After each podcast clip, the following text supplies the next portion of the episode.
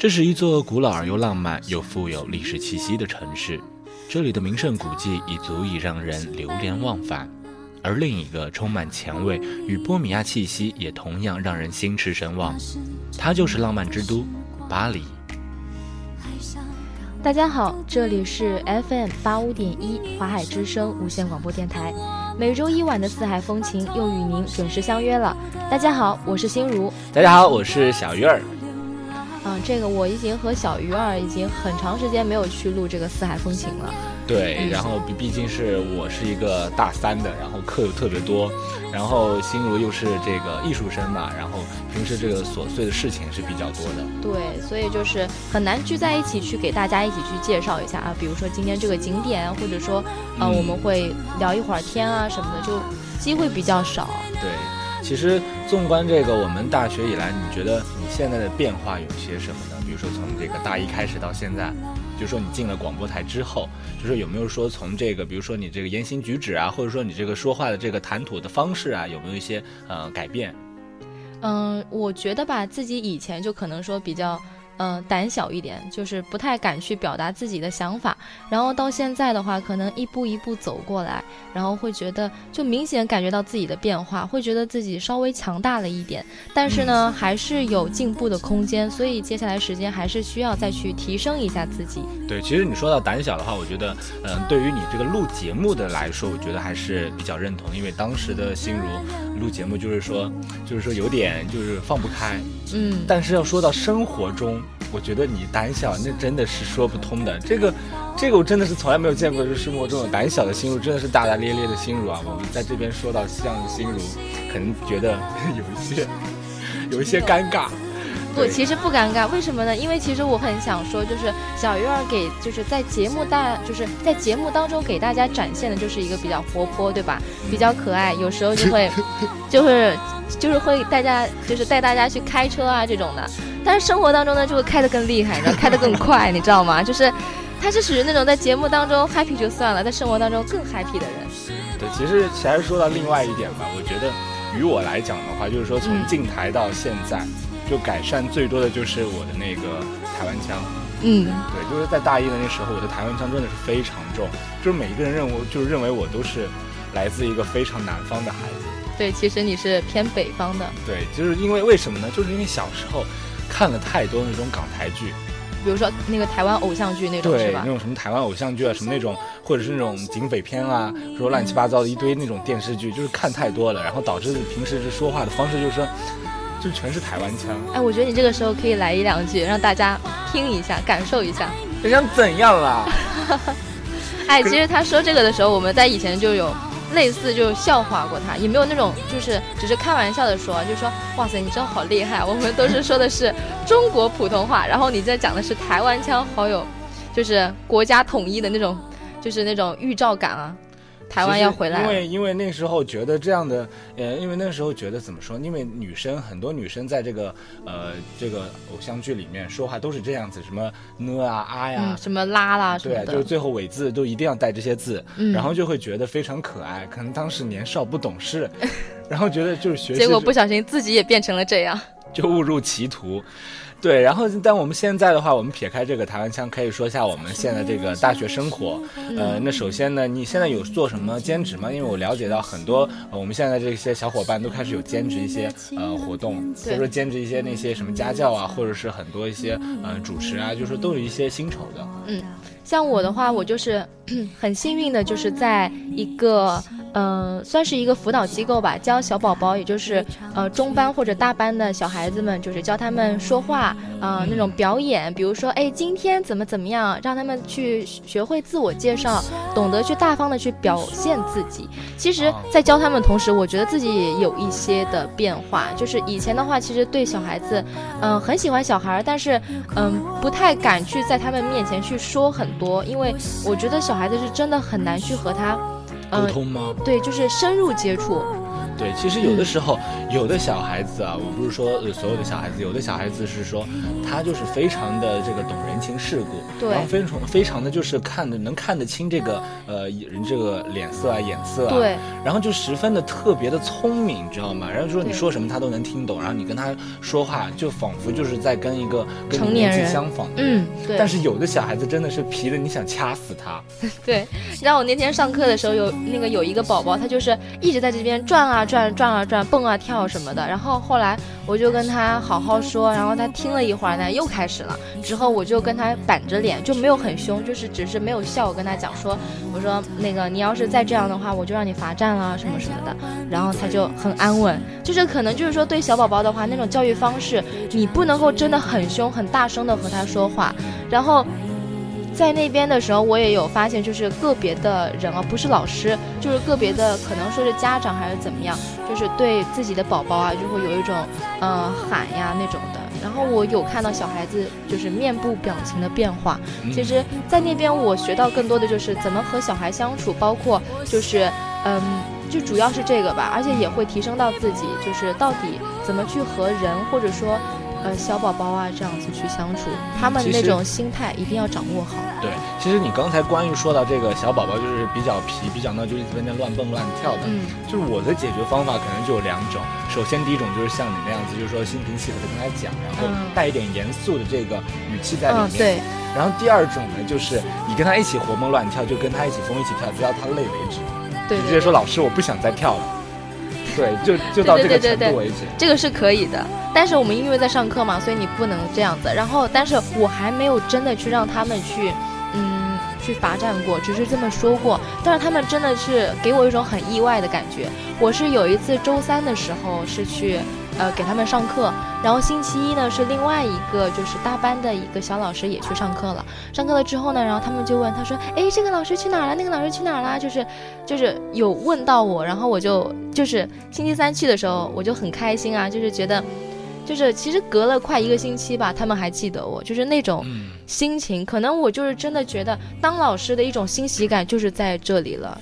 对，其实我们关于这个很多为什么会那个小孩子会惧怕这个老师，其实有的时候还是跟我们这个家长的言行有一些呃关系。他们可能从小灌输的就是说啊，你再不听话，我就让我就让打打那个打电话让警察叔叔把你抓起来。对，就是说你再怎么样，我就让老师那个揍你，然后你再怎么样，我就让医生医生用那个针管插你的屁股。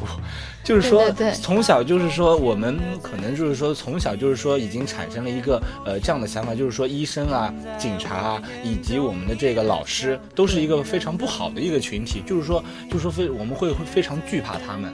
但是其实有的时候，嗯，虽然说肯定是也有坏的人，但是肯定也有好的人。对，就像世界上还是善的人多嘛。对，就像你迷路了，那你没没办法，那怎么办？你没有手机，那肯定得去找警察叔叔啊。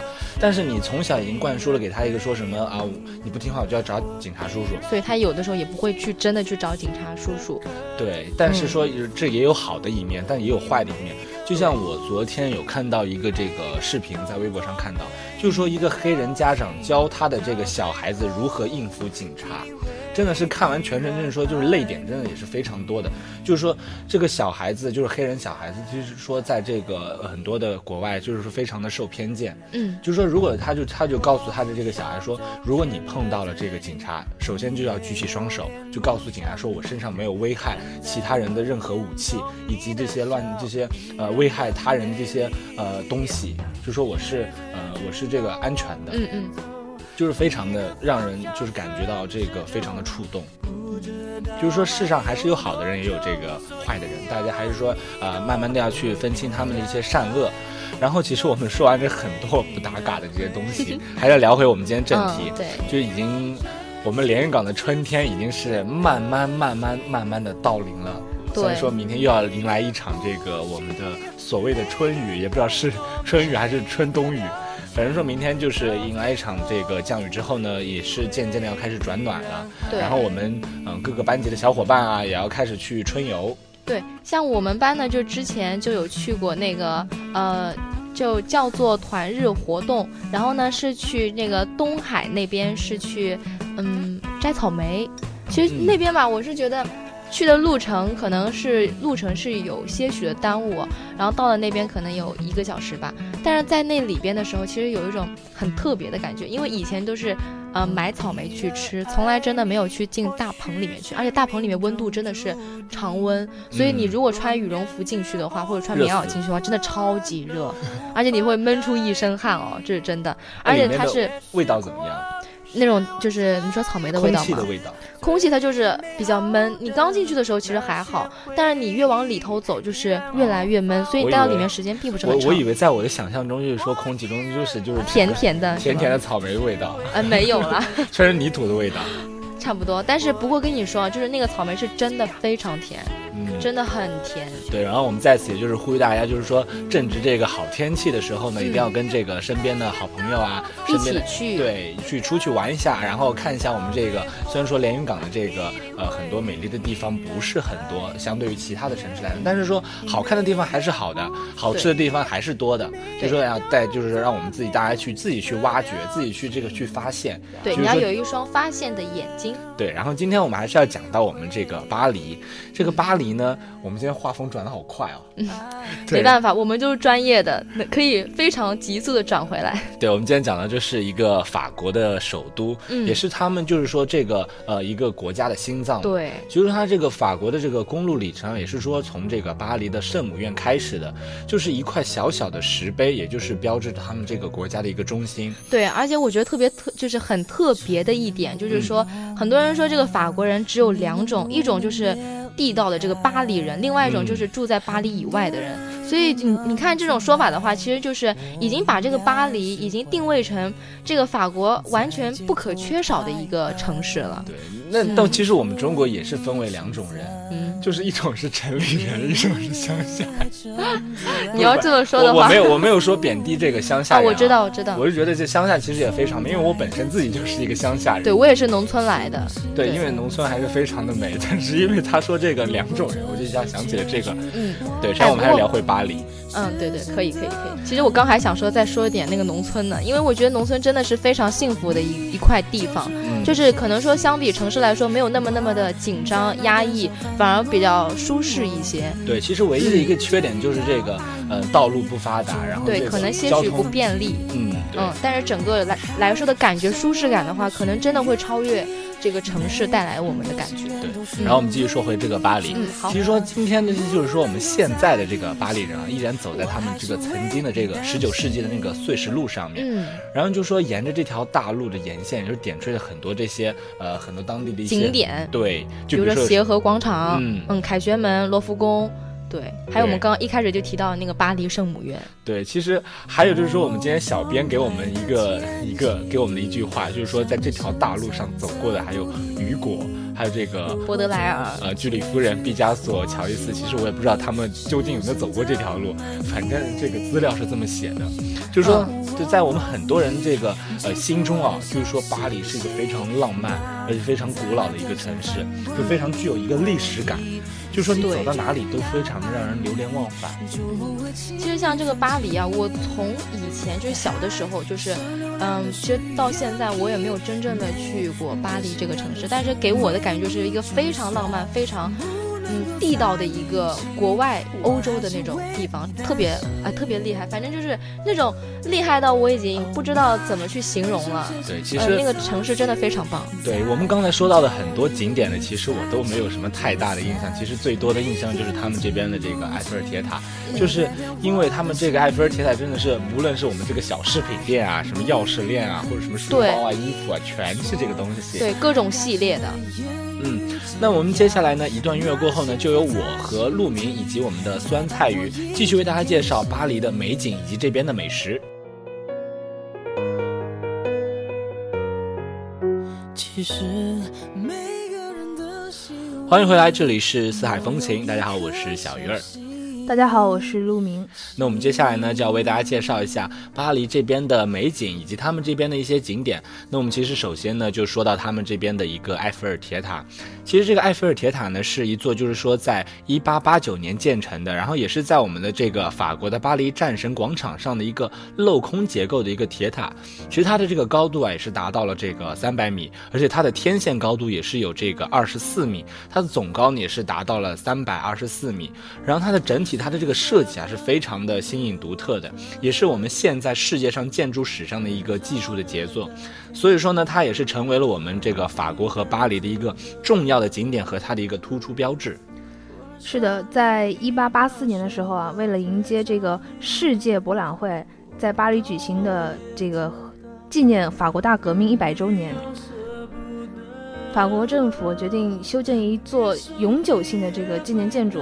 也是经过反复的评选啊，这个埃菲尔设计的铁塔就是这样被选中啊，然后以他的名字这样命名，就成了埃菲尔铁塔。对，然后其实这个埃菲尔铁塔呢，也是屹立在这个巴黎的市中心的这个塞纳河畔。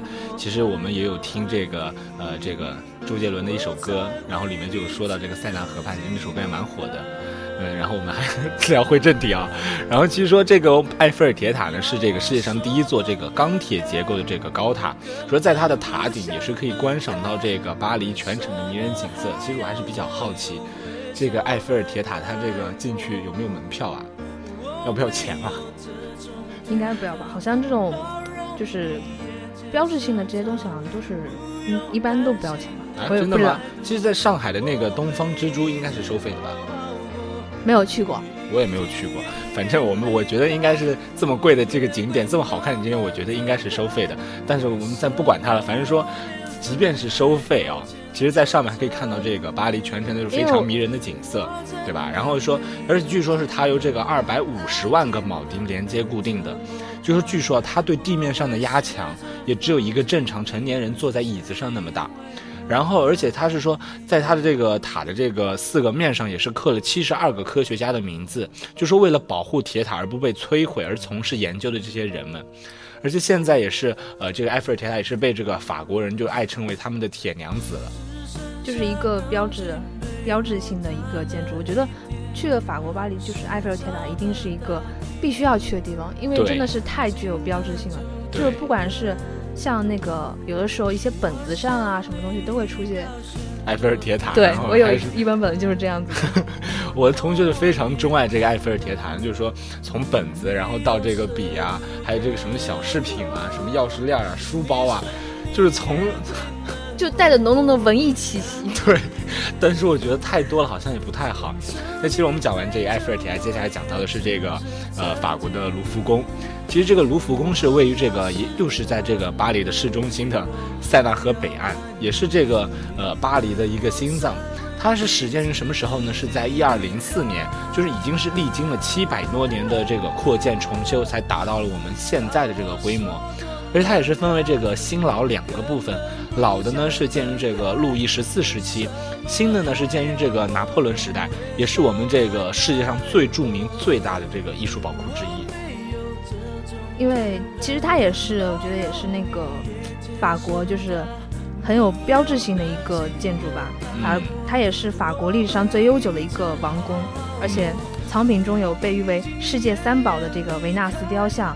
蒙娜丽莎油画和胜利女神的石雕，对，然后还有更多大量的这些希腊、罗马以及埃及和我们这个东方的一些古董，而且还有这些法国、意大利的这些呃远古的遗物啊，而且我们这个卢浮宫也是我们世界上的三大博物馆之一，就是它里面收藏的各种丰富的一些古典绘画呀和雕刻啊都是闻名于世的，而且也是我们这个法国文艺复兴时代最珍贵的建筑物之一。这个卢浮宫啊，是共分为这个希腊的罗马艺术馆和这个埃及艺术馆和东方艺术馆和绘画馆和这个雕刻馆，还有这个呃装饰的艺术馆六个部分。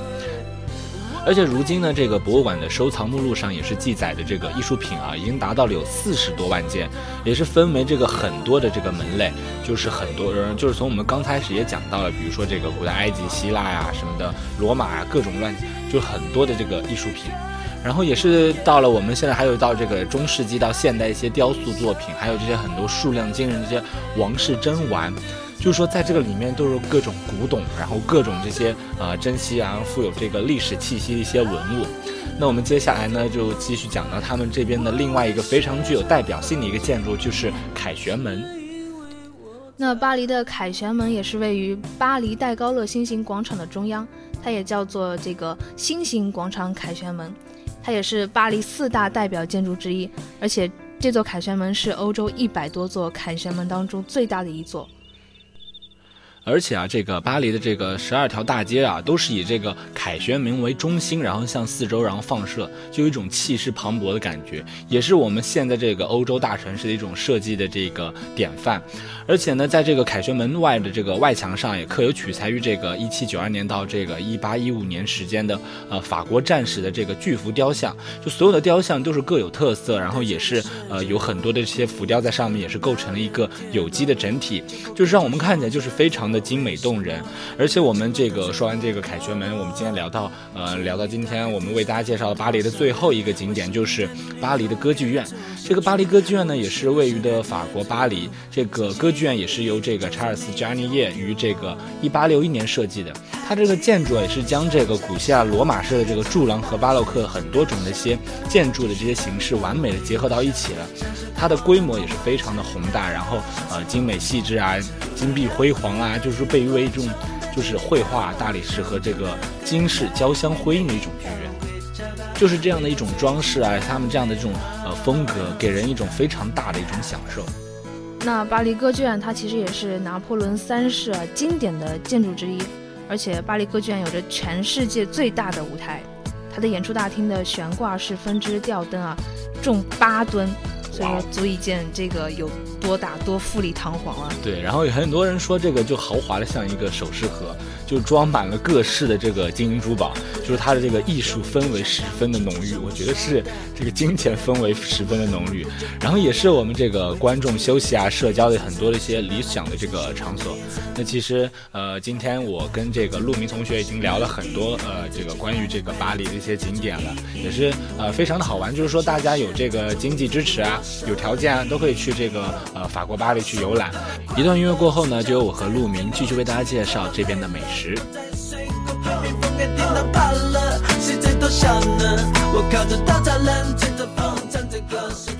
欢迎回来，这里是四海风情。那我们接下来呢，就为大家介绍巴黎这边的美食。其实说到巴黎这边美食啊，我们首先就要讲到这边的一个法国的传统小吃，就是可丽饼。其实说到可丽饼呢，我一下就想到了，其实我们这个苏宁，就是我们连云港这边苏宁这边有一家可丽饼，不知道这个我们的陆明有没有这个去尝试过？没有。好的吧？那我们 我我我去买过一次，我觉得于价格来讲的话，我觉得是比较贵的。不知道说在法国的当地啊，他们的这个价格是如何的？但是说它这个呃可丽饼呢，就是说分为就是有这个咸甜两种风味的，然后说呃就是说里面就配有很多的呃比如说奶油啊，或者是甚至有一些冰淇淋啊，里面可以放很多乱七八糟的东西，就是你想放什么就可以放。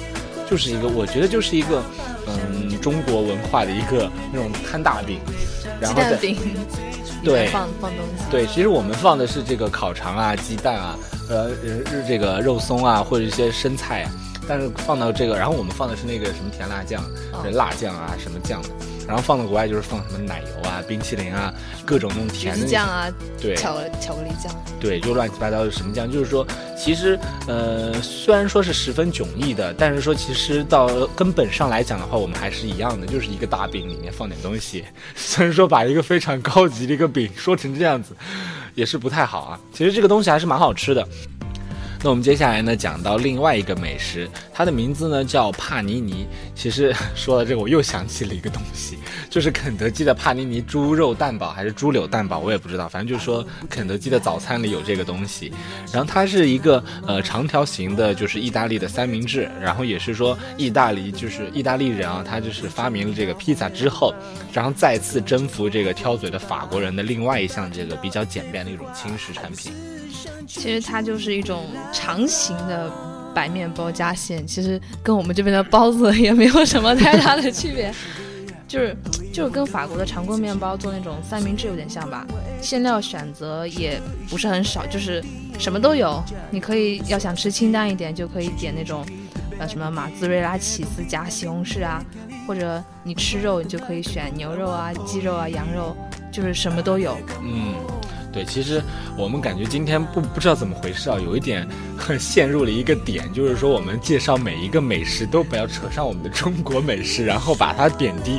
其实并没有，就是说其实它这个东西啊，还是自然联想吧。对，其实自然联想，其实我们并没有贬低它这个美食，就是说还是十分的美味，大家都可以去尝试嘛。毕竟你去了当地，你不可能说你去了法国，我要一个我要一个中国大饼，我要一个中国的我要中国的包子，那你说你去法国干什么？接下来法国人来中国，他也会来。他说：“我想吃一下包子，吃一下大饼。”我觉得是非常正常的一件事情。对，然后我们接下来讲到就是一个呃比较就是常见的就是法式面包。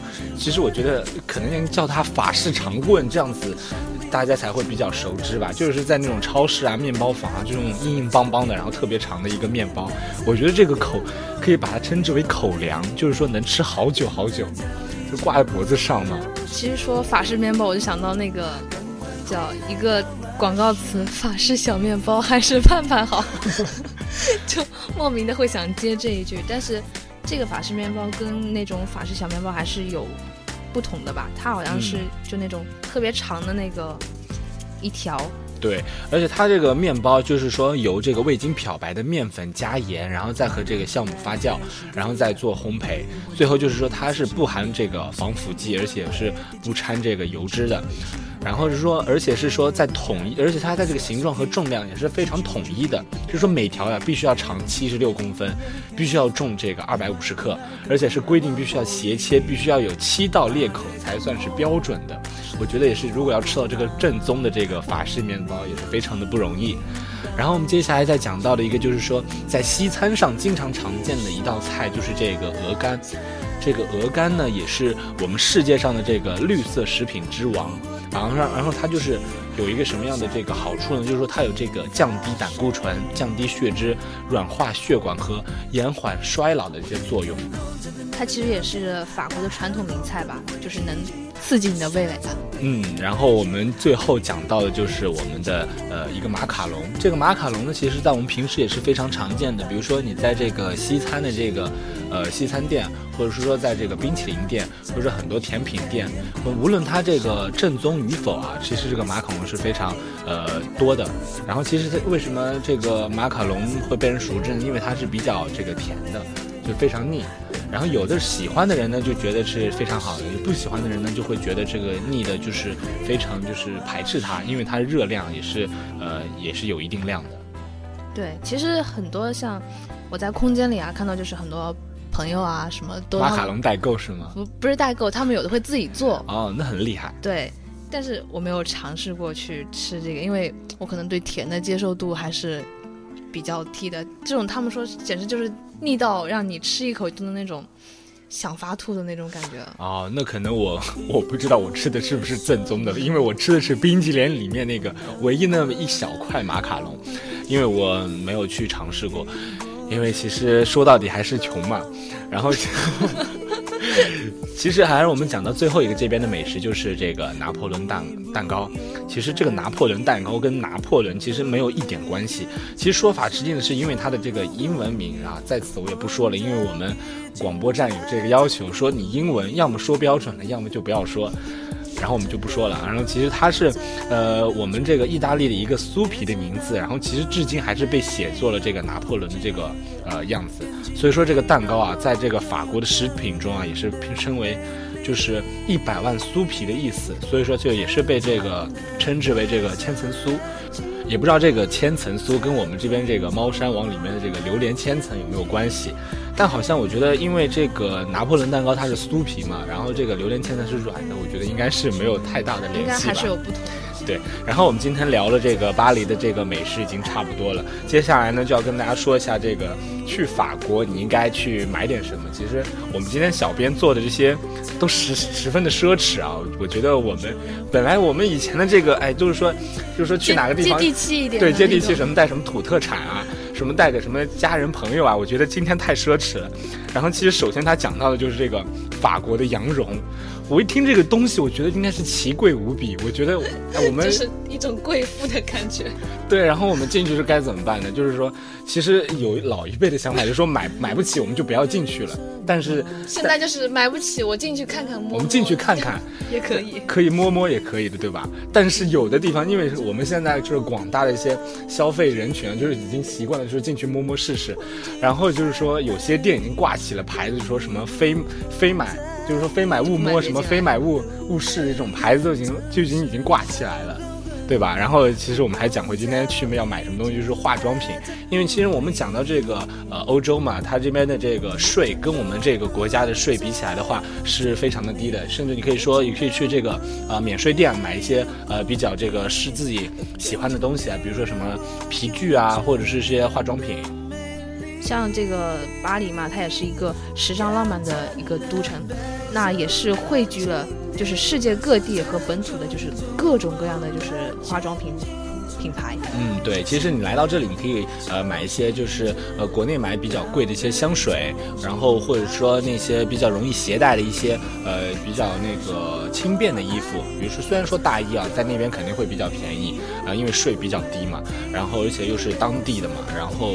所以说肯定不易携带，然后那你就可以买些鞋子啊，或者是这个口红啊。现在不是口红特别的，不知道哪一年开始就突然这个杨树林口红一下子就火了起来，然后就是整个空间里都是要么这个代购这个口红这个牌子那个牌子的。不是圣罗兰吗？啊，对，圣罗兰嘛，一个圣罗兰，一个阿玛尼，一个这个香奈儿，还有一个什么 MAC 那个那个那个那个那个子弹。子弹头是吗？谢，那是谢尔的萝卜丁。我不知道那个怎么读，反正我就知道这这口红，我已经我现在都已经从我的朋友圈已经了解到这些口红的牌子，就是说，大家可以说就出去这个出国游玩，一定要首先买的就肯定就是这个。口红不是说口红，化妆品。然后我们今天其实啊带领大家去了这个巴黎，呃也是了解到了他们这边的埃菲尔铁塔，以及这边的卢浮宫和他们的凯旋门，还有这个最后讲到了这个巴黎的歌剧院。那当然了，肯定我们讲到了每一个地方，肯定要讲他们这边的美食。首先就是这个我们苏宁有的这个可丽饼，还有这个肯德基也有的这个帕尼尼，以及我们最后讲到的鹅肝和法式面包，还有我们说到的这个马卡龙，嗯，比较腻嘛，但是喜欢甜的同这个同学可以去尝试一下。和我们最后讲到了跟拿破仑没有关系的拿破仑蛋糕，对，然后最后也讲到了去国外可以购买什么东西，对，然后就是其实还是说量力而行吧。嗯，对，然后有就是自己钱包鼓就多买点，自己钱包不鼓就是说，呃，玩的开心啊，玩的快乐就好。那么今天的四海风云节目呢，到这里就要结束了，感谢大家的收听，我们下周一的黄昏再见。本期播音：小鱼儿、心如、陆明，编导：布丁。总之那几年，感情赢了理性，那一面。